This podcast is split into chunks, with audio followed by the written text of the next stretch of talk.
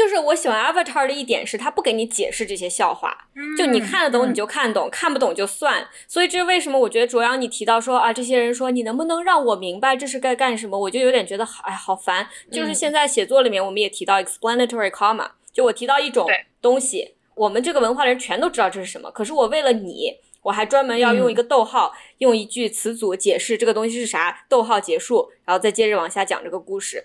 就是能不能，就是我们把一些大家所有人都知道的一些 concept，就假设你知道或者你不知道，你就去 Google 一下。是的，能不能够把这个主导权拿回来一点？对我特别有感受。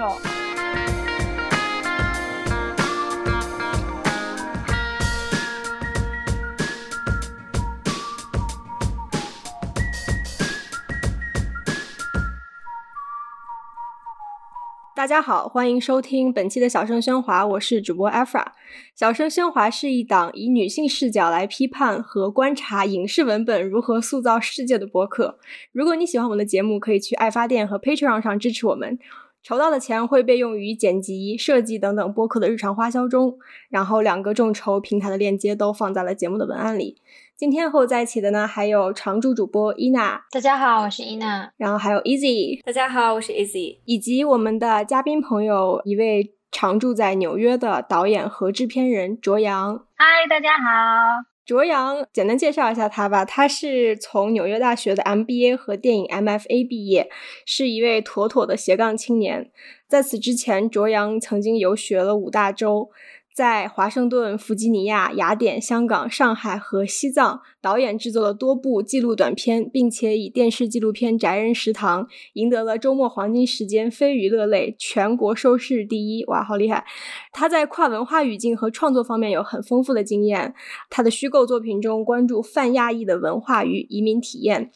短片《母语》近期在美国最大的亚裔电影节——美国亚裔媒体中心电影节放映，所以我们今天要聊的这一部其实和卓阳的创作背景有很大的关系。我们今天要聊的这个动画呢，是可以说是在。当年十五年前，二零零五年的时候，一上映就立马成为了我们的美国同代人内心的最经典的动画。现在我们把它拿出来聊，是因为它最近在 Netflix 上上架了。上架之后就非常迅速的冲到了 Netflix 上榜单的第一名。所以许多像我们这一代的人，千禧一代就开始重温这部剧。然后我们就是从小没有看过这部剧的人，然后也纷纷跳进了坑中。应该是我和伊娜就是同步先开始看，然后我们俩在狂聊，然后。相互发 memes，然后 Easy 他也是应该是上周刚刚看完，对，然后所以我们现在我们几个人的聊天记录中就充满了一切都是关于这这部剧的 memes。那这部剧的名字叫做《降世神通：最后的气宗》（Avatar: The Last Airbender），它是由美国的尼克。频道在二零零五年播出的这个三季动画系列，如果你看过《海绵宝宝》的话，应该就知道这个制作公司。它这个故事发生在一个有亚洲色彩的世界中，在这个世界里面有四个国家的人，然后这个国家的人分别可以操纵水、火、土、气这四种元素。在过去的几百年时间呢，这四个国家分别是气和木族、火烈王国、土强国和水善部落，和睦相处了好几百年。然后，直到一百年前，能够操纵火元素的这个火烈王国率先开始了工业革命，然后他们制造了很多蒸汽船啊、大型机器，然后开始向其他国家发起战争，开始渐渐的殖民其他国家，然后向别的国家去收取很重的税收，或者是直接团灭。其中一个国家，这个时候呢，全世界的人都陷入了这种被火烈国王制造这种水深火热之中。那只有一个人可以去平衡这四个元素之间的关系，然后他呢就是 Avatar。那 Avatar 是世界上唯一一个可以使用四种元素的一个人，然后他的历史的使命也就是维护世界和平，维护四种元素之间的秩序。那在世界人民都非常需要 Avatar 的时候呢，他突然不见了。在一百年之后，在南极水善部落的 Katara 和 Saka 发现了已经在冰里面冰封了一百年的消失已久的 Avatar，一个小男孩，他的名字叫 An。于是他们三个人就开始冒险啊，因为 Avatar 他作为一个呃要拯救世界的人，对他拯救世界，然后他要开始去环游世界，然后要掌握这四种元素的操纵的方法。那大家就先评价一下这部剧吧，啊，要不要我们的嘉宾卓阳来先说一下？嗯，好，其实我是。在久远的时候就已经几刷过这部动画。当时因为我本身就很喜欢奇幻故事，所以这个故事本身的这种呃《西游记》，也就是组团冒险，然后加上元素魔法，再加上亚洲文化为背景的这个异大陆的设定，就特别特别吸引非常中二的我。那最近也是因为 Netflix 上面再次上线，难得可以有机会再重温这部剧，于是呢，我就带着电影人的视角又刷了一遍。嗯，就发现无论是从编剧方面，还是从文化多样性的方面，这都是一部理念新的，就不像是二十一世纪初做出来的动画。我想大家可能也有同感。对对对，我其实是最近才开始看这部动画片的，所以我就是一个新粉。然后我在两周之内就把整个三季的内容全部都看完了，已经到了那种每天不吃不睡一定要看这个动画片的程度。我觉得这个片子非常适合你和跟自己文化背景非常不一样的伴侣一起看，你们俩会有非常不一样的想法，但是也会有很有共鸣。我觉得他非常了不起的一点是，他并没有单纯的去借这个东亚的背景来当做背景板。反而是让这个文化设定完全融入了这个故事情节本身和主角他们自己的个性发展之中，而且他对东方武侠和哲学的研究和理解也是贯穿始终的。所以我觉得，如果我们说文化挪用 （cultural appropriation） 是非常不值得提倡的一种做法，比如说一个反例就是我认为《Blade Runner》和一部呃也是比较早的美国电视剧叫《Firefly》，它里面对于东亚的这种美学呀，包括它的一些元素的借鉴，我觉得非常浅显，就可以算作 cultural appropriation 这篮子里面。但是最后的气宗呢，我认为应该可以算是文化活用。我觉得这是一个非常值得鼓励，并且就像卓阳之前说的一样，其实有一些超越当时那个时代的一部非常伟大的作品。嗯，我同意 Az 说的，我也是。大概两周之内看完了整整三季的内容。我男朋友疯狂安利给我看，他说：“虽然你以为这是拍给小朋友看的动画片，其实它的内容特别深刻。然后呢，主题涵盖了亲情、友情、世界和平等等。然后放到二零二零年，其实也是毫无违和感的。然后他作为一个 OG 粉丝，就是童年的时候跟着电视剧播放的一起看的，然后呢就陪着我一起再刷了一遍。”看第一季的时候，觉得就是类似像火影一样，觉得就是有一个中心主角，然后呢跟着他的 posse，跟着他的朋友们一起打怪升级的一个成长之旅，然后却发现其实这四个元素不同的国度背后的那种政治理念，其实它的探讨都还挺深刻的。对我是在看第二季的时候就深刻意识到了这个剧的超前性，然后到第三季结尾的时候，觉得周围世界特别不真实，因为我觉得自己 刚刚和主人公在旅途上探险。就是这个 Avatar 的世界给我们展示的是一个非常广阔而奇幻的世界，里面有很多奇异的生物，然后其中四个国家有不同的这种政治形态啊，里面有非常美的这种茂密的森林，还有沙漠，然后甚至还有一个我最喜欢的一个设定，就是一个和天朝非常类似的一个大型城市，就是一个感觉像是一个香港、呃纽约和北京的结合体，对对对，一个这么一个城市是一个。对外完全封闭的、被谎言和集权所控制的一个城，叫做 Basing Sea。然后它这个是真的是 literally 是外围是用一个巨大的墙体所包围，然后里面的这个内部的居民他们就有自己的生活。里面是有一环、二环到五环，好吗？我觉得简直就是北京，简直是北京，就是就是大家就。聊到这里就可以看到，它其实有很多这个世界内部的预言和逻辑，然后整个 Avatar 这个文化、哲学和美学基本上是完全受亚洲传统的影响的。是的，一开始我看前几集的时候，我是不服的，因为我觉得我是一个非常熟悉中国文化、自居有点先入为主的态度，所以我一旦看到有任何就是关于中国文化的元素出现，比方说服饰啊，比方说汉字啊，我就非常警惕，我就带入了一些敌意，甚至我就总觉得我要找点茬什么的。对，然后。慢慢融入了这个整个剧情之后，我开始就是慢慢接受这个设定，然后我开始就非常非常喜欢。那你觉得这里面让你舒服和不舒服的元素有哪些呢？我觉得还是回到我之前看过很多其他借用中国或者是东亚的背景的这种电视剧嘛，那些电视剧就让人很火大。比如说你暂停的时候，发现它里面的中国字写的全是错字。或者是繁体简体不分，或者是什么东西都是乱的，我就觉得啊，太没有诚意了。然后看 Avatar 的时候，我和你一样，一开始也是抱着挑刺的态度去看的，结果我发现停下的每一帧里面的每个字都是对的，瞬间觉得呃，这个创作团队非常有诚意。他并没有说完全照搬中国或者是某个时代的中国，他没有那么细究，因为这个想象力是不能够被史实所局限的，所以他的奇幻背景其实给了他一张。怎么说呢？pass，对，通行证，对，通行证就让我放下来那种敌意。但是我觉得这个泛亚的这个设定让我比较舒适的元素在于它的准确性，另外一个就是它做了一些比较适当的一些革新，比如说古代的东亚。女性的地位完全不是我们现在在这个剧里能看到的样子，女人也可以当战士，然后也可以去冒险，就根本就不用考虑自己对家和部落的责任。在这个剧里面，他是以这样子的现代的人的角度去重新讲这个故事的，这让我觉得非常非常的受鼓舞。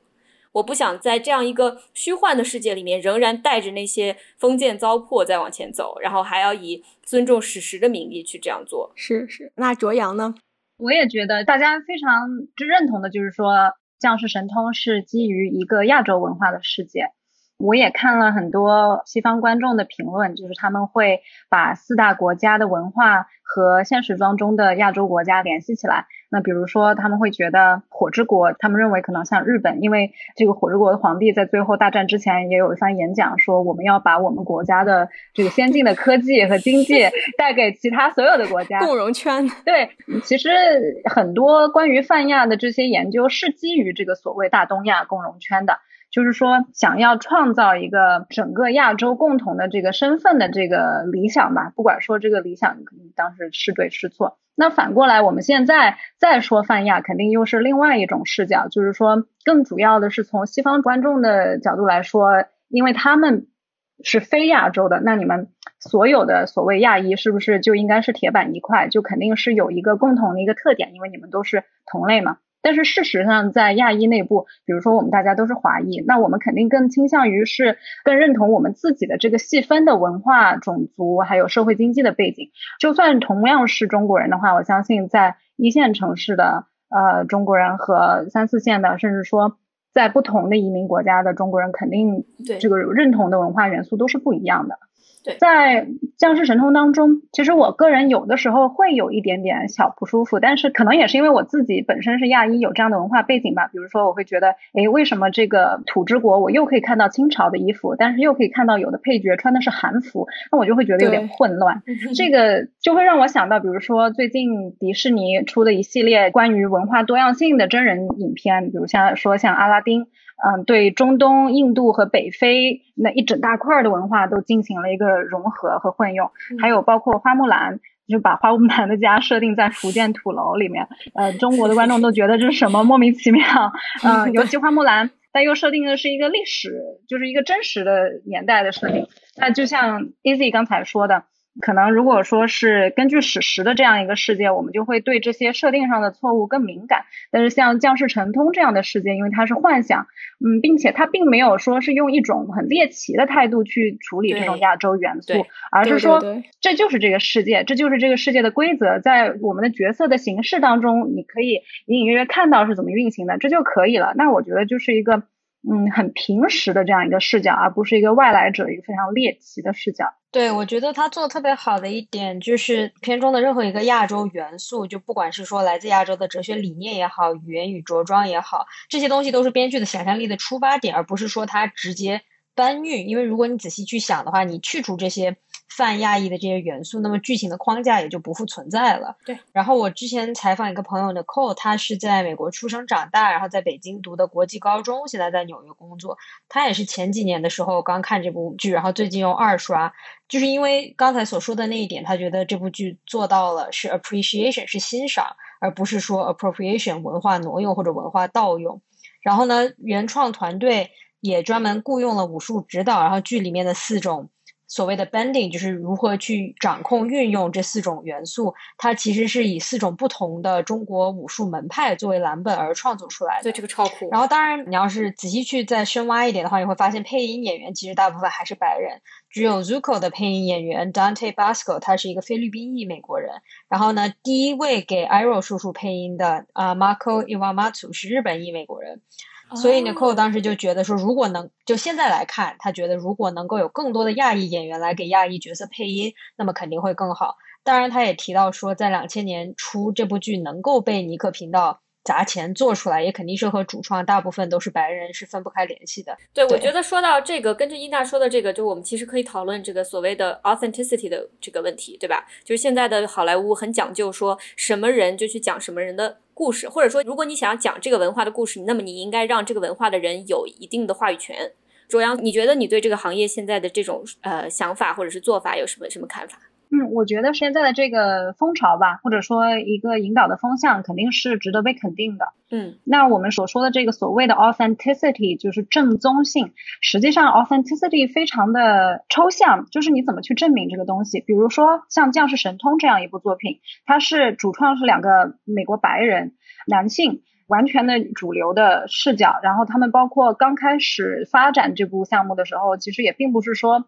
要做一个以亚洲文化为中心的项目，他们只是单纯的想要做一个奇幻元素的冒险故事。那如果是这种项目放到今天这个语境，我们去讨论 authenticity 的话，很有可能会被批评，因为很简单的，大家一看你两个白人男性面孔在这个项目上面，肯定就会觉得你是不是要进行文化挪用，因为这是等于说最简单的一个。给正宗性敲章的一个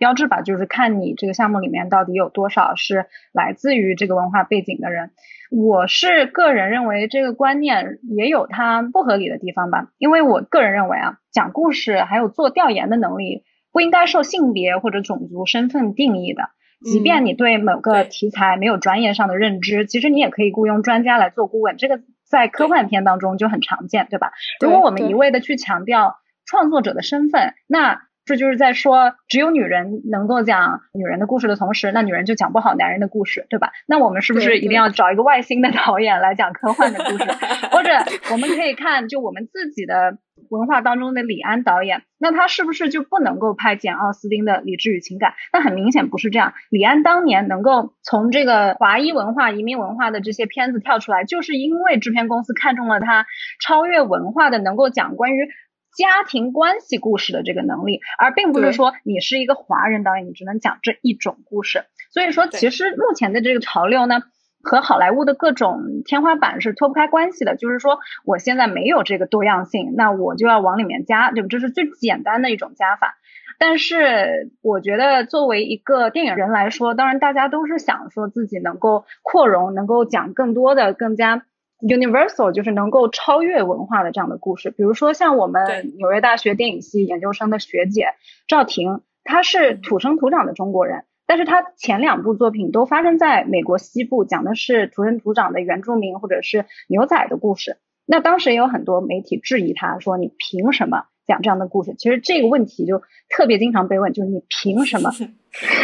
但是他自己是在当地居住了六年，然后和他的。被摄的对象，他用的是非专业的演员，他他有深刻的这个生活和调查的经历，所以他完全可以证明自己有能力去讲这样的一个故事，并不比任何一个出身于西部的美国导演要差。那反过来说，也有一些其他的例子，比如说我们可以看到一些美籍华裔的导演去讲一些关于华裔移民，甚至是关于本土的这个中国或者其他的亚洲故事。但是那些片子在我们的眼中，甚至说在票房表现啊或者评论家的眼中，其实都很一般。那这说明什么？就是说你在表面上的这个多样性给你打勾啊，你是。亚裔，但是实际上你本身的文化隔阂，你和你的视角的这个隔阂是没有办法弥补的。嗯，其实我作为创作者来说，其实很简单的这种事实上面的 fact check，就是说这个故事里人要穿什么样的衣服，这个中国字对不对？其实这些都是非常容易解决的事情，你只要雇一个懂的人就可以了。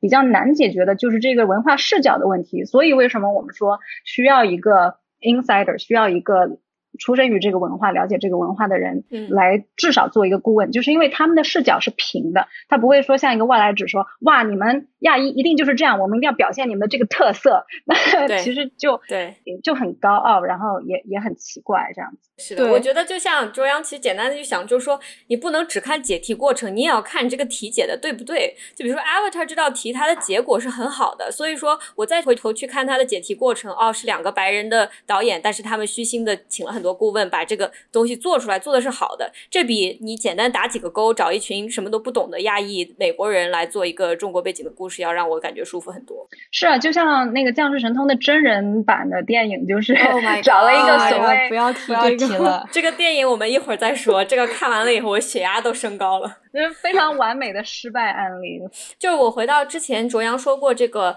亚裔的内部，我们自己当然是觉得我们自己的文化是非常非常特殊的，甚至中国西部来的人和你们东部来的人都不一样，南方和北方不一样。但是到了美国这样的一个所谓的大熔炉里面，你就会被人认成一块铁板，这是当然是一件非常沮丧的事情。但是有一点，我觉得很多新来的移民，或者是很多没有去。仔细了解这个亚裔美国人历史的人可能会忘记的一点，就是 Asian Americanness 这个身份的塑造其实是刻意的，其实也是一个根据当时的政治需求所创造出来的。那么当时这个 Civil Rights Movement 民权运动很火热的时候，黑人当然很明显，他们因为肤色，人家不管你是 Nigeria 来的，还是哪里来的，还是美国南方来的，你就是黑人。那么当时的亚裔想要团结起来，也是加入这个民权运动，然后想要争取自己应该有的一些变化的时候，大家就集合起来说，我们要以 Asian American 的身份去做这个斗争。所以当时其实是非常积极的这样的一个变化。那么到了现在，可能大家越来越觉得。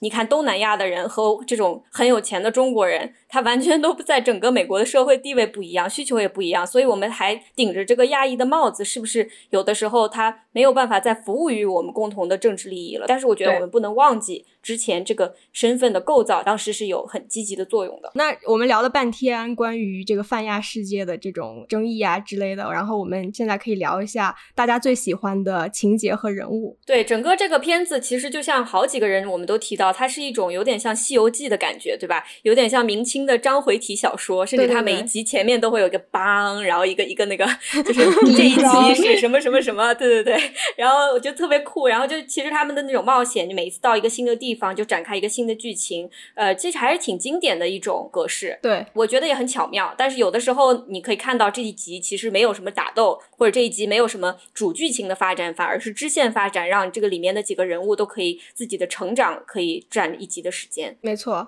我抛出一个问题吧，就是大家可以聊聊自己最爱的角色，比方说 Zuzu，你不用比方说了，我们这一二三一起喊出来，大家说的都是同一个人。一二三，Zuzu。啊，对，OK，那 Zuzu 其实他和 Anne 的这个主角，他们两个并行的成长线是构成这个剧非常饱满的元素。他们两个人呢，有着很相同的命运，就是说他们俩几乎都承担了比个体要庞大的许多的这种责任和呃更大的一些呃命题吧。那如果说安的走向就像是我们比较熟悉的郭靖这样子，一路打怪升级，变成了就是呃侠之大者为国为民这样的，那么 Zulu 是怎样一个人呢？我就是我在想说，哦，如果我能找到一个类似的武侠人的话，应该是一个。就是结局比较美好的欧阳克，就是他是欧阳克 对对对对对，嗯就是对对，其实如果没看过动画片的人，说不定有点一头雾水。但是简单来说的话，这个主角其实一开始只有三个人，一个是这个就突然冰里面冒出来的这个救世主安安，其实是一个藏传佛教的一个小和尚，对吧？对对然后呢，把他从冰里挖出来，就发现他那两个水部落的两个人，他们其实皮肤是有点发棕色的，就有个有点有点像因纽特人这种感觉。就他们三个嗯是最大的主角，是整个第一部里边的主角。他们三个一起走上冒险之旅，然后就一路打怪。然后我们大家都非常喜欢那个角色叫 Zuko，是火烈国的王子，但是他是一个不受爸爸待见的，就是被爸爸烧了眼睛的这个美强惨，美强惨，对对对，怪不得我们都喜欢他，因为这个美强惨在第一部里面就是一个反派，他一直在追杀安，因为他觉得如果把这个小和尚抓回去交给自己的爸爸，爸爸就会原谅他，然后他就会变成这个这个王位的继承人了。Daddy issue，能赢得自己的荣耀 honor。是的，这个第一部就是这样，然后后面呢，我们可以剧透吗？这个可以剧透，可以剧透。还没有看的人，现在赶紧去看。就是 Zuzu 这个人，他最后到第三部的时候，他就洗白了。简单来讲就是这样，他就加入了我们的主角。我有看过有人说为什么 Zuko 长得是最帅的一个，然后大家就分析说，因为 Katara 还有其他的一些人物就有点像迪士尼公主剧这种画风，但是只有嗯 Zuko 是这种日本动漫的画风，啊，真的耶！王子感很强，你知道吗？所以最后他就是登基变成 Lord 的时候，就大家都哦直接跪下那种。而且他有变化，因为其他主角的造型都没有变过，只有对对 Zuko 一开始是那种反派很丑的，然后突然就变变身了，就颜值即正义了。对，就一边洗白的过程中，一边就变帅了。对这个片子还是很很落入俗套的，基本长得好看的都是好人。对，对，anyway，大家最喜欢的人物，我觉得就好多人特别喜欢 Uncle Iroh。对对，我非常喜欢他，我觉得他像是这个洪七公周伯通的结合体，然后但是他的这个业务能力又是黄药师这种水平的业务能力，就超级牛逼。业务能力非常好，他是一个非常大智若愚的这么一个人，大智若愚，而且很会韬光养晦。明明是超级牛逼的一个人，但是心甘情愿陪在自己这个脾气特别不好的侄子二中二侄子侄子边上教导他。对对，大家一直很多角色中，然后我们其实一致都认为卡塔拉这个角色就是我们都非常非常喜欢，但是我们又会觉得 Katara 这个角色非常有问题。就是 Katara 在我们眼里，她是一个非常完美的女性，她非常的坚韧，然后她一直在帮助 Anne，然后她一直在自我成长。但是她这样完美女性的设定其实是有一个陷阱的，所以我想问一下你们，就是说为什么我们喜欢或者不喜欢 Katara 这个角色呢？嗯 Katara 就是一开始出现就是绝对的女一嘛，对吧？嗯对对对大女主，但是她从一开始出现就让人有一种非常烦的妈感。嗯当然也有可能是故事必须这样设定，因为 Anne 刚刚出场的时候是一个十二岁的小男孩，然后他需要经历他的人物弧光，就是如何从一个只想到处游玩、不想承担责任的小孩，成长为这样一个能够拯救苍生的降世神通。所以你就需要一个像 Katara 那样的很妈的人在旁边，天天在那里，哎呀，你要去拯救世界啊！对哎呀，你一定要怎么怎么。对，就碎碎念。对，就就很烦。他就像班上的这种三好学生，因为他所有事情的出发点都是为了这个集体的利益就。学生会会长嘛，对对，学生会会长，三好学生。对，然后他还总喜欢管着别人。那另外两个角色也确实，嗯、让人操心。一个是 Anne，还有一个就是他那个弟弟还是哥哥？哥哥弟弟嘛，哥哥。那对对 f a l k 啊就也是一个麻烦精，那就让人觉得这个角色就是很压抑自己。这个角色的服务性盖过了这个角色本身的性格。很强。嗯对，而且他其实有的时候虽然所谓是要为了 the greater good，但实际上他的价值观有的时候非常自我矛盾。比如说在刚开始的时候，他从冰里发现了 Anne，然后他把 Anne 带到自己的村庄里面，然后引来了这个 Zuzu 还有火之国的军队的这个追杀，然后整个村庄都是陷入危险之中。但是从一个成年观众的角度来讲，可能小时候并不会这样觉得，就是现在我会觉得啊，天呐，他为什么这这么自私呢？包括后来有一集，他想要去拯救一个被河流污染的这样一个村庄，对对然后炸毁了上游的那个火之国的军工厂，结果又把人家引过来要打人家村庄，就是你自私自利的想要做一件好事情，但是你有没有考虑过这件事情是否真的为身边的人带来了嗯好处还是坏处？就是很拧吧。我其实可能是你们所有人里面最喜欢 Katar 的一个人，因为我觉得我们对 Katar 的苛刻有点像整个男权社会对女性的苛刻，以及我们对我们自己的苛刻。因为你想一下，Katar 这个女配角，就女主角，她她有点像现在国内电视剧的女一，就是她是伪光正的，不管她。做出来事情的后果如何，她的心一定是善良的，然后她没有缺陷，没有欲望。如果说整个这个团队里面都是 tough，都是 Saka，都是 ann 这种个性非常强烈的人的话，这个队就散了，人心散了，队伍带不了了。这个他们可能 连水之国都出不去，所以没有对 Katara 就没有这个故事。嗯但是他因为他作为一个粘合剂，所以其实他的很多付出我们是看不见的。比如说他们这一路走，这这这两个半大小孩儿、小男孩儿和他，他们在一起做饭是谁做，洗衣服是谁洗，嗯肯定都是 Katara。，Oh my 所以 god！所以说，他不仅要做这些事情，他不仅要当妈，还要当战士，还要当心理疏导员，所以他是整个这个这个团队里面最重要的一个角色。但是他反而就没有自己的个性了。而且我觉得 Katara 他最让我觉得非常感动的，或者说我佩服的一点是他不是一个。愤怒很强的人，比如说萨卡当时第一集里边那种性别歧视的那个狗逼啊，可以骂人吗？就是在他那个狗逼样子，要是我，我真的就打起来了。但是他可以忍住，然后之后那个爷爷就是那个不肯教他，因为他是女人，所以就不愿意嗯教他那个 water bending 那个爷爷。要说我就已经就就就就冲上去咬他了，但是 Katara 也还是忍住。对最后他其实慢慢成长了一个真正的侠者，就是我觉得就是一个有无比强大力量，但是却坚定自己要匡扶正义的这样一个人。我觉得这种特质是很难得的，而且放在男人身上他会非常受欣赏。比如说郭靖，嗯，我们大家都有一点点讨厌嗯郭靖，因为他好迂啊，他之后牺牲自己的家人来成就 the greater good，让人觉得很烦。可是最后你还是无比敬佩他，觉得他是一个侠。为什么换成女性了，这个人就这么让人讨厌？所以我就觉得这也其实是一个完美女性的陷阱，就是整个这个社会要求我们既要像母亲一样宽容、美好、正确，又要像妻子一样体贴入微，然后要像朋友一样。这其实可塔尔他是可以酷的嘛，就是萨卡和安跑出去骗人的时候，他一拍不落的就能配合上。对对，然后最后他还是像战士一样保护身边的男人。我觉得 Katara 的创造力，其实你从他们的这个武打设计可以看出来。之后他在那个最后的大结局的时候，他其实相当于一个人打败了 Azula。对，就是 Zuzu 其实可能是可以把那个闪电从身体里 direct 出去，他可能还继续可以战斗，但是是 Katara 冒着很大的危险，用一个方法把 Azula 整个人在他进攻的过程中，在最后一秒把他冻住，然后冻住了以后，只有他一个人能够在这个冰里面移动，然后把 Azula 打败。这是一个需要极大的创造力和勇气才能做到的事情。所以我觉得你从他的 battle 来看，这不是一个没有脑子的人，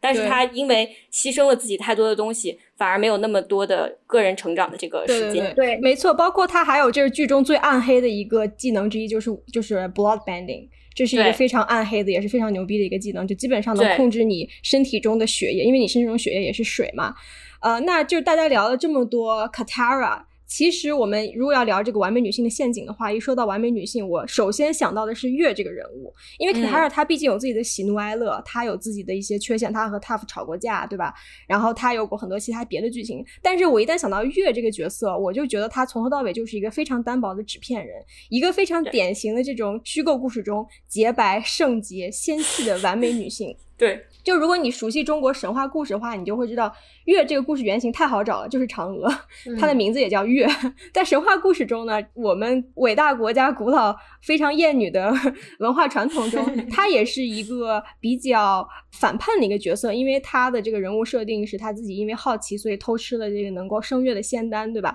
然后她自己抛弃了自己的丈夫，最后一个人到了呃月球上去生活，所以后世的非常多的女权主义者其实就把嫦娥塑造成了一个类似于脱离父权控制或者说颠覆了传统的男性抛弃女性这么一个性别秩序的人，因为她是主动抛弃自己的丈夫和自己的这种家乡、自己的家庭。那我在觉得动画中的月反而是甚至比 我们古代传说中的这个嫦娥都要退步好几大步，因为她是真正意义上的白月光，最完美的公主，但是她很可惜是一个纸片人，因为她和萨卡的这个感情也非常莫名其妙，他们好像就 date 了两次，就没有任何铺垫，就突然两情相悦了。然后还是那种，哎呀，我本来要嫁给别人的，哎呀，可是我又好喜欢你。对，没错，没错，哎没错。可是哎，你知道吗？就是从设定，我后来仔细想了一下，萨卡其实是个美男子，就是他通过很多对没错第三方描写体现出了萨卡是美男子。比如说泰利，一眼看到他就超喜欢他，对所有人看到都喜欢他。就女生缘超级好，对 他特别有桃花运，然后对我完全同意，就是月就是一个工具人，说白了就是最后那两集要有这样一个象征，然后 怎么说呢，让团队承受一下这个失去的悲伤，尤其是让就是承受一下这个打击。但是对 Zalka 身边的女性。除了月以外，其实还有一个完美女朋友，就是 Suki。我觉得对 Suki 其实也是哦我好喜欢 Suki，非常莫名其妙就爱上了她。Suki 是一个正常的完美女朋友，然后对呃，月完全是一个梦幻中的一一个完美女朋友。月就是 literally 就白月光。因为 月，因为她最后自己就 literally 就化化身成 月亮，她就对她自己就是月亮，所以很多 memes 都是关于这个的可。能就属于那种白月光和红玫瑰，月是在幻想中的完美女朋友，然后 Suki 是实用版的完美女朋友，没错就她不仅能够陪伴你，给你感情上的安慰，然后又漂亮，关键还能打，就觉得哇，凭什么？我觉得可能真的是一个美男子了他，不然的话为什么 桃花运这么好？没错，我也觉得人见人爱，我靠！哎，包括 Tough 也喜欢他。Tough 掉水里以后，就是那个特别经典的一段，啊说什么？哎呀，萨卡，对感谢你拯救了我。然后 Suki 说：“哦，是我。”然后 Tough 说：“好了，你不用救我了。”对，哎，，Saka 就让我觉得很不开心，因为很很嫉妒，因为他就是那种特别调皮捣蛋，然后大家都觉得他好好笑、好聪明，然后老师也不怪罪他的那种，就是可以 get away with anything 那种男生。我就对对觉得这种对我同意人非常讨厌。OK，从 Zuzu 和 Saka 中间选一男朋友，大家会选谁？哦，那当然 Zuzu 啊，真的是。不，这种就是得不能这么玩的，玩那个什么 fuck Mary kill。哦，对，fuck Mary kill，哦，哇，喂，这是一部儿童动画片，你们可不可以不要这么 NC 时期？但我觉得说回到这个 Katara 和 Sokka，我觉得是一个也是性别角色的对比，因为其实他们在主角三人组里面的。功能非常明显嘛，一个是搞笑担当，一个是责任担当。但为什么是安这样安排在两个角色上面？如果说他们的这样子的功能对调的话，观众会对他们的感受会不会是一样？我觉得肯定和大家这个性别刻板印象是有关系的。如果说是一个女生整天插科打诨，然后天天跟帅哥混来混去，可能又是另外一种效果，对吧？如果说是一个男生天天叨逼叨，你要怎么样？你要努力了，你要上路了，肯定又是另外一种效果，对吧？是，我觉得这个片子虽然还是很。aggressive，因为他让女性有自己的 agency，甚至他把这个女性就出色的反派女性政治家 Azula 也写的让人觉得爽爆了。但是他还是没有去挑战这种形式上的性别的刻板印象，女性还是基本都在做女性该做的事情啊，男性基本上还是做男性该做的事情。没错，没错。那如果说到这个的话，就是我们可以再介绍一个非常牛逼的一个。主角 slash 配角吧，就是出色的女性政治家 Azula，非常出色。然后呃，以及我们其实可以同时聊一下非常厉害的这个 Earthbender Tough，也是我们非常非常喜欢的角色之一。就是 Tough，他基基本上就是颠覆了我对这个 bending skill 的理解。以后所有人问我说 e v e r 你最想有哪个 bending skill，我肯定会说 Earthbending，因为 Tough 给我展示了这种 Earthbending 无穷无尽的可能性，你知道吗？就是我我聊到这个，我浑身都起鸡皮疙瘩。就基本上 Tough 的那个 metal bending 就是。如何弯曲钢铁？太牛逼了！这个纯粹是他自己发明出来的呀。就是我觉得，我说下 Azula，我觉得最近我看到的作品里面最好的女性反派角色，除了 Azula，就是《Killing Eve》里面的 Villanelle。嗯，因为这两个人都不是那种。我有一个苦大仇深的过去，然后，所以我才从善良的小白花变成了一株 食人花。没有，他生下来就很邪恶，他就是个 sociopath，就五大头那种。对他妈不喜欢他，但是这也不一定是他整个人变坏的原因。他可能就是一个醉心于权力的这样的一个女性政治家，就天生的政治家。我觉得这个设定超级酷，而且我特别喜欢他在巴辛赛那个太厉害了，就是单枪匹马，然后不动一一个毫毛，然后就迅速颠覆了八星 C 的政治秩序，直接把八星 C 最牛逼的这种秘密警察叫做戴笠，这种秘密警察有点像有点像就是明朝的锦衣卫啊，或者是就是清朝时期的一些就是大内密探之类的这种角色，然后他直接就是。用自己的政治智慧，直接把这个权利就夺过来了。我觉得比较差的编剧，他会不知道这个怎么写，但是就说啊，他很厉害，讲了一番话，然后就把戴笠给收服了。可是这个里面的那个短短的几段，他的 public speaking，他的这个对演讲，都让我觉得就是鸡皮疙瘩都起来了。你也被策反了是吗？对，我也被策反了。我也觉得我要追随他。对，就他完全理解了自己对手的那种。心理过程，然后通过这个去策反的，而不是纯粹的靠武力。但与此同时，他的武功又非常的了得，是的，就是文武双全。对对对对。而且我觉得，在很多影视作品当中。尤其是真人化的影视作品，就女性反派的角色不仅是少，而且经常是要承担一个男性凝视的这样子的功能。就是你不仅要是一个坏女人，你还是要一个美丽的坏女人，你还要跟男主角来 来几个这种暧昧的瞬间，然后才让观众觉得特别带劲。但是像《将士神通》里面，Azula 这个反派的目的非常单纯，就是我就是要干，我就是要上位，我就是要成为继承人，老子就是最强的。然后，包括他在那个海滩的派对的那一集，虽然我们能看到他内心的这种不安全感，他也想要。异性的这个关注，但是他得到异性关注以后的反应是 我们一起征服世界，然后把人家吓走了。我觉得这个角色塑造太成功了，而且非常非常的有新意。就是一种强者崇拜的话，他真的是一个强者。他会给你讲事实，然后摆道理，然后给你说为什么你应该臣服于我，我就是你的女王，你你就赶紧跪下来吧，还是对你是好的，是没有办法打败的。我觉得，对，所以说编剧最后安排他因为背叛，所以突然就崩溃了。我只能归咎于她还是一个十四岁的少女，所以可能心智还没有完全发展嘛，所以才会这么脆弱。其实这也是一个挺常见的编剧问题。我看结局的时候也那样想，就她为什么要突然这样崩溃，然后把所有的人都派出去？但是一想情节上面他不这么干的话，主角肯定打不过他，就除不掉他。情节和人物没法统一。对，祖祖打不过他的。对，说到这个结局，其实我在看第三季的时候，哦天哪，有一个惊为天人的一集，就叫做《The Amber Island Players》这一集。这一集的故事背景是什么呢？就是主角一行人，然后他们都在这个 Amber Island 上稍作休息。Amber Island 它算是一个火烈国领土上的夏威夷，对吧？就是大家经常去那里度假呀，然后休息啊。然后这群主角们，他们打算要发动对火烈国的进攻了。但是在进攻的大概前几天，他们发现，在岛上有一个剧团。正在演一部剧，叫做《冰山中的男孩》，然后这个剧是由土强国的知名剧作家叫做潘天写的啊，所以这个细节细节非常丰富啊。然后呃，因为他们此时在这个呃火烈国的领土上，所以这个剧也其实算是一个所谓这种政治宣传剧，因为里面充满了就是对于火烈国国王的这种崇拜和欣赏。但是这一集的精妙之处就在于戏中戏的所有的内容，其实是对于三季剧情的所有的回顾。包括第一章节、第二章节、第三章节，其实都对应着第一季、第二季、第三季。这一集的内容也是充满了相当多的自我解构和自我嘲讽，这是一个相当充满了一个自觉的这么一部剧。嗯，所以我看完这一集之后，我就觉得哇，牛逼，就是还可以这样子来 recap。所以我 特别想把这个问题抛给卓阳，就是你作为一个编剧，你看完这一集的时候，你的感受是什么呢？嗯，从编剧的角度来说呢，我认为。戏中戏的存在是为了去反映角色内心最深处的这些恐惧或者矛盾，从而去推动角色或者情节的发展。因为影视这个媒介自身的局限之处，我们没有办法很直接的去表现一个角色的心理活动，不像小说，我们可以直接去意识流，去嗯大段大段的描写我这个人脑子里在想什么。所谓高级的心理描绘呢，在影视作作品当中就是 show not tell，就是你要。通过人物的行为来表现他的心理活动，而不是说让人物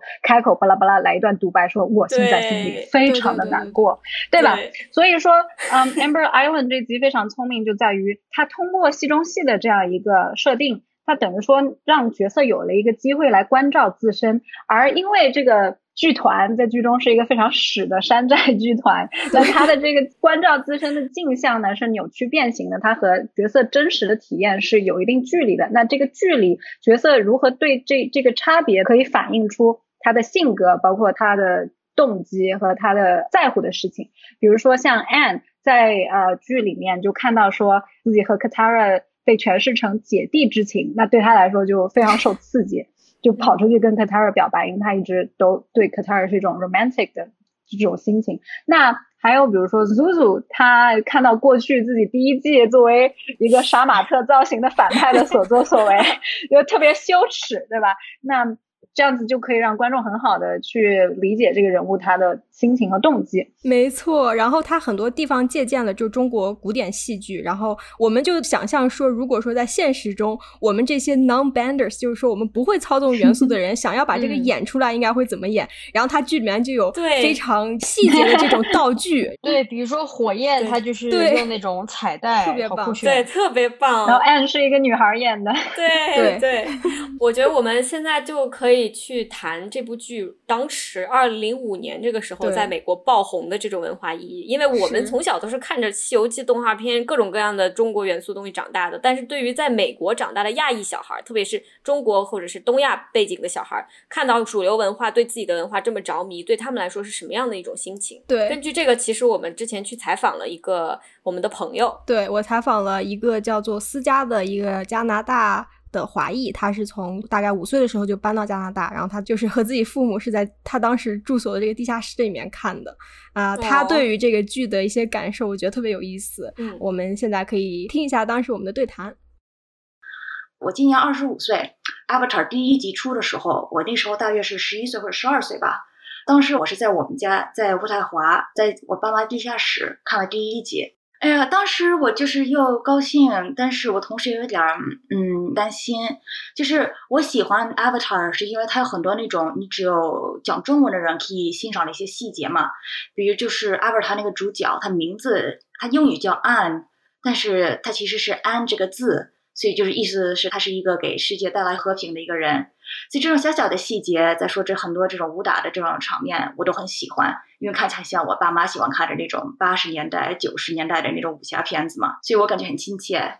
但是我记得当时我也感觉有点犹豫，因为二零零年左右还有另一个卡通片，也是就是关于中国文化的，英语名字是《傻瓜的 Chinese Siamese Cat》。就是它名字英语是傻瓜，但是它中文可能就是傻瓜嘛，就讲一个很笨的一个小花猫。但是我记得当时就是我在加拿大上小学，然后有些小学同学就面对我大喊，就是傻瓜傻瓜，他们也不是恶意的，也不是要嘲笑我，他们也不知道傻瓜中文是什么意思，他们就知道这个动画是关于中国文化的嘛，跟中国人有关。但是我特别害怕，就是我不想代表中国人。我也不想其他的孩子以为我和像 Avatar 和傻瓜这种卡通或者有任何特殊的关系。就是你小孩的时候，你最大的愿望就是你和其他的小孩都一样，你就不想有任何这种怪点嘛。所以当时我喜欢，然后我也害怕。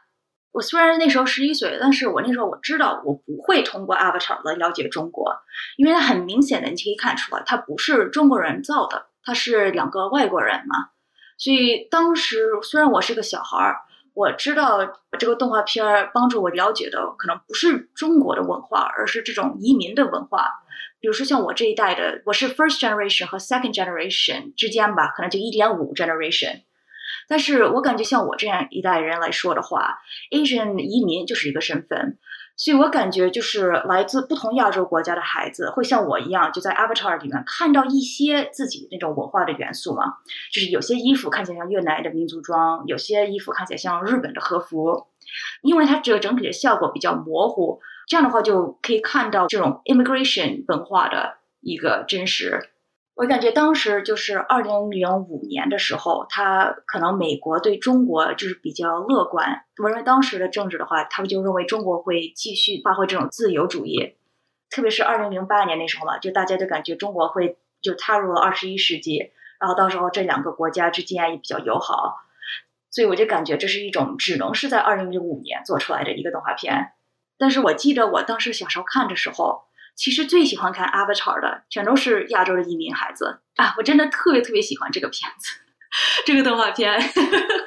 OK，现在听完了，听完回来。对，我觉得这部剧对当时的美国小朋友影响真的是很深，受众面也特别广，不只是亚裔美国人，而且这是一个很好的介绍美国观众认识亚洲文化的一个入门剧，很容易启发年龄比较小的观众去更深一步的了解，说，哎，这个角色。穿的服装跟另外一个角色穿的服装不一样，然后呢，这个元素的这个 bending 跟另外一个元素的 bending 武术动作也不一样，那么很容易启发他们去更深一步的了解这个不同武术门派的起源呐等等，从而加深对文化的了解。所以能在两千年初看到这么一部剧，就是在电视上。放还挺难得的，而且我觉得说回到现在，这部剧重新在网飞爆红，我觉得也是有很大的文化意义的。因为我们现在在看这个片子，我们意识到，比如说当时的配音演员都是白人啊，包括就是我男朋友跟我说的，之前我没有意识到，就是安的这个主要角色，他的眼睛是比其他人的眼睛都要大的，是那种大眼睛、双眼皮，是一个看起来很像 白人小孩的这么一个面孔。然后你看 Zuzu 或者 Saka，还有其他的很多人的眼睛，它是斜形的，对，就是。让中国人自己来画，可能不会画成那样，也可能会画成那样。但是在美国这个语境下，你去看他这个不同的角色的眼睛怎么画，它就有了一层深的、更深的意义。所以这就为什么，如果我们现在再重新拍真人版的 Avatar 的话，我觉得是非常重要，一定要让这些角色都是少数族裔来演，因为你只有看到这样的人的面孔在做你平时也会做的事情，是你喜欢的角色，他对你是有一种冲击力的。会让你觉得哦，原来这个族裔的人也是人。就说实话，就是这样的一个效果。对，原来我也可以很爱他们。原来他们的喜怒哀乐和我的喜怒哀乐是可以连接的。我觉得这是有很大的意义的。所以我觉得就是还是回到 authenticity 这一点吧。因为卓阳，你现在自己也是一个身在美国的一个亚裔创作者，你在做跟自己文化背景相关也好，不相关也好的这些作品中，你有哪些考虑，或者你遇到过什么样的一些经历？嗯嗯。从创作的角度上来说，我自己肯定是非常注重 authenticity 的，因为我目前专注讲的几个故事也是关于呃亚裔的故事。因为我自己的文化背景，那看到不符合现实的情况，我肯定自己本身就会很不舒服。但是另外一方面，我也非常相信的一点就是，不同文化背景的人应该在一起合作，因为可以带来不同的视角，激发创造力。所以我选择合作者的时候，不会去想说啊，我要讲的是一个华裔的故事，所以我一定只能和华裔主创合作。那当然不是这样子的，我一定要找最适合这个项目的，然后最有能力的这样子的合作者。在片子的这个视听美学上面呢，我其实是非常明确的想要做一个亚洲美学的片子。所以对我来说，作为导演，只要我去把控整体的这个风格和故事，然后我给到我的合作者充分的参考资料，包括他们创作的一些规则，那好的艺术家完全是可以通过倾听和沟通去结合他们自己的技能来发挥的。那我在没有面向美国观众创作之前，其实没有预料到说会有某些跨文化的点，它是需要额外的去解释的。这样说，就每个故事当中，它都有自己的世界，然后这个世界都有自己的规则。那有一些故事，它是设定在现实世界，那它的这个规则呢，大家都懂，不需要额外去解释。比如说红灯停，绿灯行，对吧？那像降世神通这样子设定在一个奇幻大陆的世界，它的很多规则和现实都是不一样的，所以创作者就要去解释。那降世神通，因为它是一个动画，所以它一开始的时候，它就把它的背景啊、故事啊、它的 Spending 是什么，avatar 又是什么，都给你讲清楚了。那电影的话就不可以，那就所谓就是 exposition，我们必须要通过这种行为啊，或者就很很隐晦的这样表达出来。那比如说拿我的片子做例子，我的短片的刚开头是女儿在屋顶祭奠自己的母亲，所以她就在烧那个纸钱。但是 在剪辑的时候，我发现美国观众他不知道烧纸钱是在干嘛。然后我的剪辑老师甚至跟我说这段有点像巫术，我当时特别受打击。尤其你知道，就是那种一个德高望重、对你很好的一个白人女性老师，又跟你说这样的话，你就觉得不知道怎么去理解他说话的这个用意。对对对对。所以后来处理的方式就是说，因为他祭奠有一系列的动作，然后素材里面有一个烧香的拜拜的这样的动作，然后那个动作是西方观众可以理解的。所以后来这个场景是用这个拜拜的动作去引导的，这样他们才知道说是在祭奠。嗯，哎，我我一定要去看你这个短片，因为你就让我想到我当时在上高中的时候，在康州的 suburb，然后我和我妈在我们院子后面烧纸钱祭奠我姥姥，然后我们大概烧到一半就警察来了，因为有邻居报警了，就邻居邻居也是好心，因为邻居探头一看，发现哇有个火苗，而且是明火，而且还冒烟，赶紧打电话让警察。来，然后还好我们不是黑人，你知道吗？黑灯瞎火，那个警察看到我们俩蹲在那儿在烧火，然后他就说你们在干嘛？然后我妈就用自己还挺破碎的英语解释说啊，我们是祭奠我们死去的亲戚。然后那个警察就说啊，那你们一定要小心，以后你们可以去另外一个地方，可以离那个别的人远一点，这样他们不会报警。然后他就走了。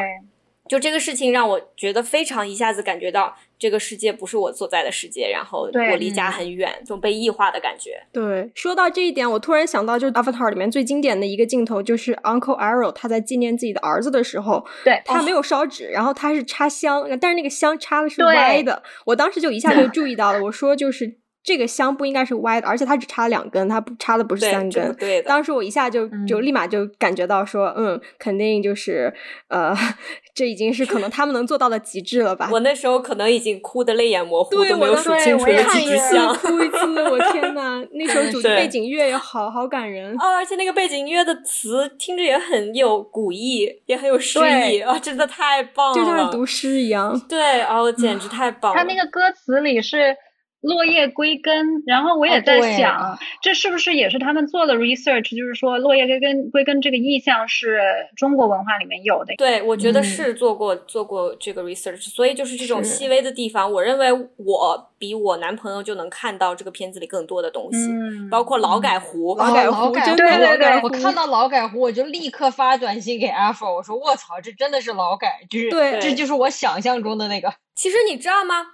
就是我喜欢 Avatar 的一点是，他不给你解释这些笑话，就你看得懂你就看懂，看不懂就算。所以这是为什么？我觉得卓阳你提到说啊，这些人说你能不能让我明白这是该干什么，我就有点觉得哎好烦。就是现在写作里面我们也提到 explanatory comma，就我提到一种东西，我们这个文化的人全都知道这是什么，可是我为了你，我还专门要用一个逗号，用一句词组解释这个东西是啥，逗号结束，然后再接着往下讲这个故事。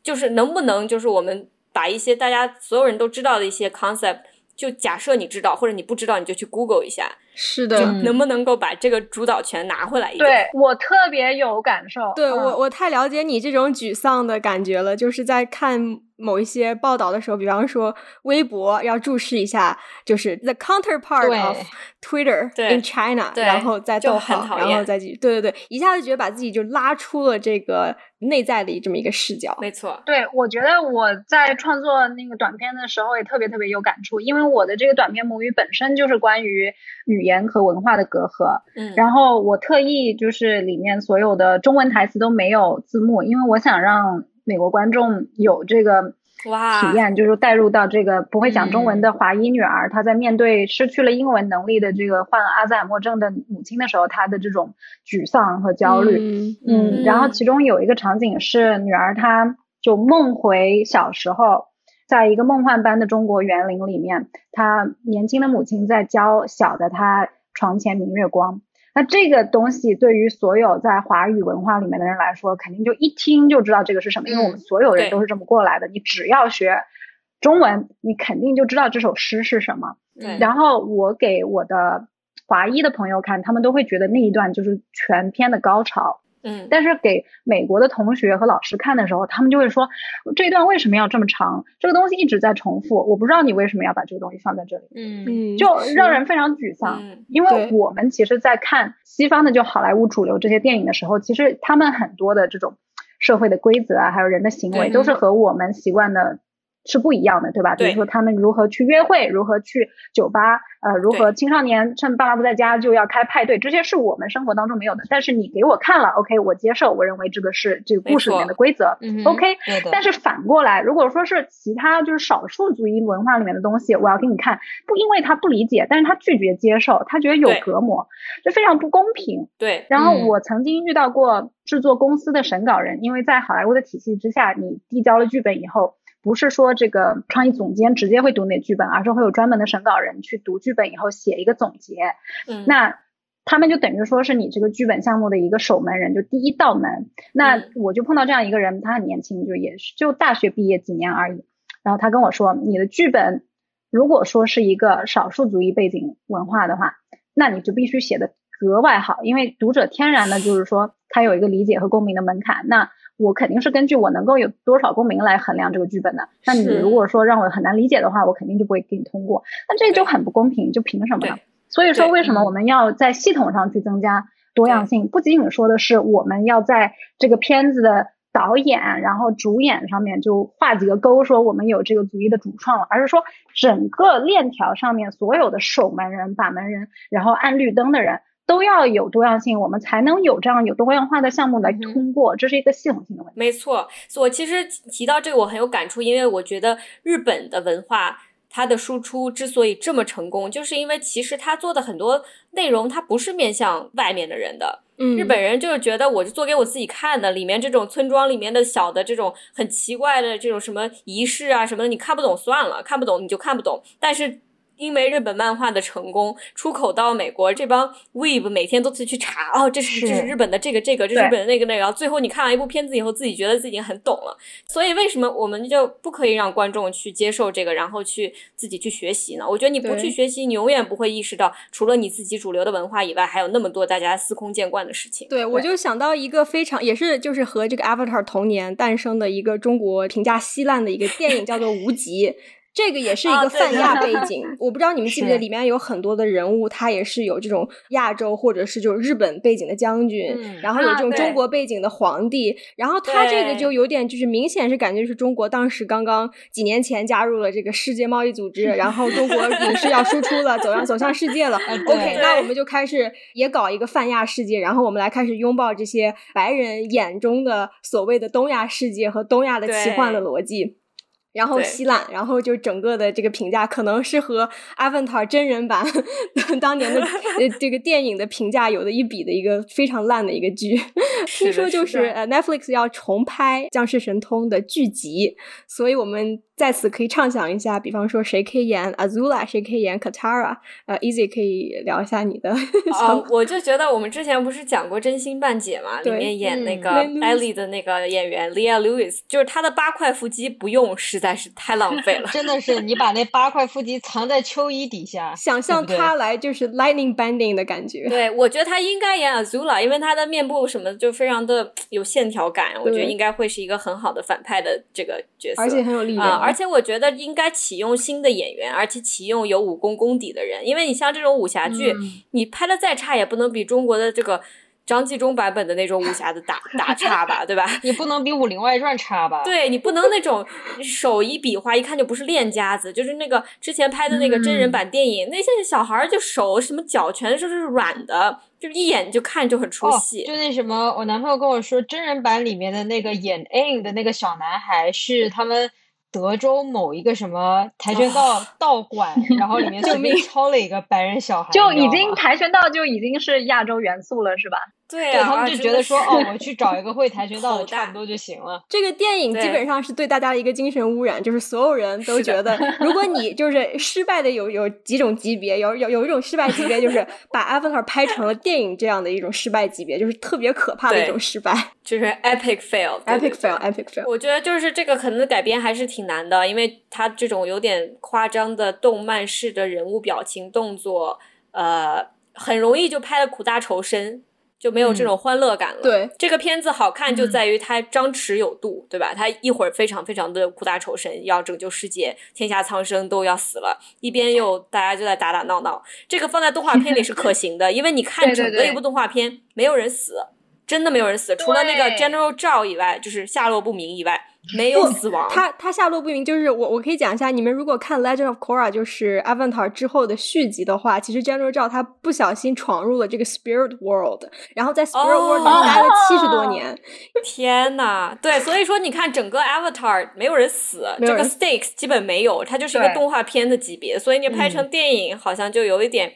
没有那么容易。对，是是 是，说不定可以参见。动漫的剧场版，但我觉得卓阳，你去自告奋勇吧，我们支持你，我们支持你，支持你。我们先帮你选剧本，我们是第一个按绿灯的人，一路一路绿灯把你送过去。是的，嗯，好，那就非常感谢今天卓阳参加小声喧哗，然后给大家讲了很多你作为这个制片人还有亚裔导演经历的种种非常有意思的事情。感谢大家收听本期的小声喧哗。如果你喜欢我们的节目的话，可以去爱发电和 Patreon 上支持我们。筹到的钱会被用于剪辑、设计等等播客的日常花销中。两个众筹平台的链接已经放在了节目的文案当中。为了保证大家可以及时稳定的收听播客，我们推荐大家使用泛用型的播客客户端订阅我们的播客。以苹果播客为例，你可以打开苹果自带的播客客户端，选择资料库右上角点击编辑，并点击通过 URL 添加节目，粘贴我们的 RSS feed。RSS 链接已经放在了我们的文案最下方。如果你有兴趣讨论商业合作，也可以欢迎使用文案中的邮箱联系我们，也就是 longmomersfm at gmail.com。谢谢大家，然后谢谢各位参与的人，感谢，拜拜，暴力结尾，谢谢，拜拜。